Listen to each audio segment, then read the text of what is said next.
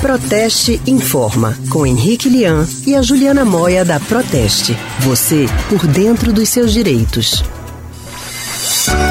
Segundo dados do Banco Central, o número de pedidos de portabilidade efetivado de janeiro a julho deste ano chegou a 8.700, uma alta de 623%. Isso em relação ao mesmo período do ano passado, lá de 2019. Quem conversa com a gente sobre esse assunto é a especialista em relações institucionais da Proteste, Juliana Moia. Juliana, boa tarde. Boa tarde, Lilian. Boa tarde a todos os ouvintes que estão conosco mais essa quarta-feira. Isso, Juliana, por que essa procura pela portabilidade de crédito imobiliário cresceu tanto esse ano? Então, Lilian, principalmente porque muitos brasileiros deixaram de ter condições né, para manter o pagamento do seu financiamento imobiliário e acabaram procurando por outras opções. E também a baixa nas taxas de juros né, possibilitou que houve um aumento, que, que houvesse um aumento dessa procura também. E para os ouvintes que não estão familiarizados né, sobre esse assunto da portabilidade, uhum. é, a portabilidade do crédito imobiliário é a, a chance né, que o consumidor que tem o financiamento do seu imóvel num banco possa passar esse financiamento para um outro banco que ofereça condições mais vantajosas.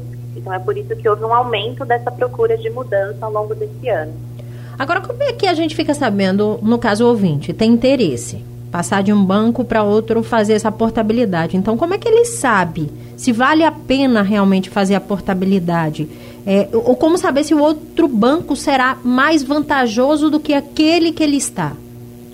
é muito importante mesmo analisar qual é a proposta do novo banco, né? E até comparar propostas de bancos diferentes. Então, o consumidor que tem interesse em saber se algum outro banco oferece condições melhores, deve procurar diretamente essa instituição, é, informar né, qual é o tipo de crédito que tem no banco original, é, quantas parcelas ainda faltam, qual é o valor, enfim, todas as condições contratuais e ver quais condições esse novo banco oferece.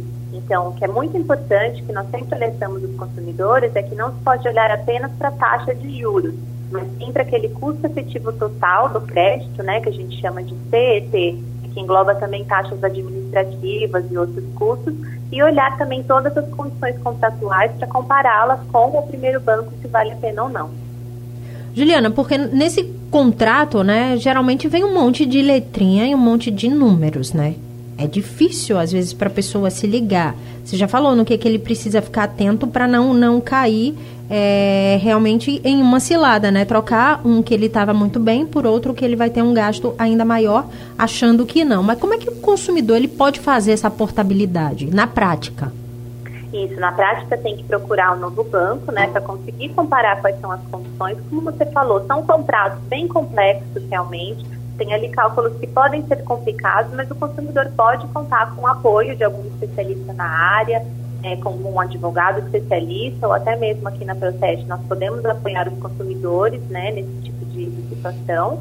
É, e uma vez que o consumidor decide fazer a mudança, basta ele assinar o contrato com o novo banco e depois toda a tramitação do processo é feita entre as duas instituições bancárias, o consumidor não precisa se preocupar. A partir do momento que ele faz a essa portabilidade? Ele pode fazer uma nova portabilidade ou voltar para aquele banco antigo? Seria uma reportabilidade? Eu já estou criando um termo aqui. é, é, bem importante se informar, Lilian. Existe essa possibilidade, né? O Banco Central regulamentou a portabilidade bancária de uma forma muito benéfica para os consumidores, felizmente, mas é preciso ter muita cautela, porque às vezes o consumidor pode sim passar por uma situação que é menos vantajosa para ele. Então é importante comparar a oferta, pensar muito bem, principalmente porque é uma fidelização que dura por muito tempo, né? A gente sabe que imobiliário dura 20, 25, 30 anos, é um uhum. compromisso para uma vida inteira praticamente, então o consumidor tem que saber aquilo que ele está se vinculando. Existe uma hora certa dele fazer a portabilidade, Juliana, ou, ou só quando ó, aparecer uma chance bem melhor, uma oportunidade bem melhor, vai pesar bem menos no, é, no meu bolso, então é a hora de mudar? Ou existe, a partir de quantos anos?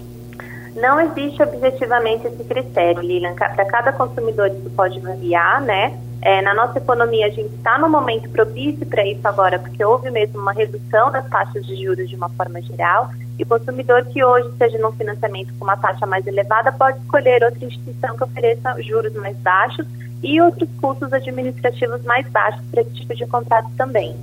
Juliana, só para a gente encerrar, o consumidor, ele paga por essa portabilidade ou não? Não paga, por determinação do Banco Central, esse processo é gratuito, mas pode haver a incidência de outros custos que estão relacionados, como, por exemplo, se, se, o, no, se o novo banco né, de destino da portabilidade fazer uma reavaliação do valor do imóvel, isso pode ter um custo, assim como o custo de cartório para regularizar toda essa documentação. Então, são outros fatores para os quais o consumidor tem que se atentar. Perfeito. Juliana, muito obrigada, viu, pelas informações. Uma excelente tarde para você. Até a próxima semana. Eu que agradeço. Uma boa tarde a todos. A gente acabou de conversar com a especialista em relações institucionais da Proteste, Juliana Moya.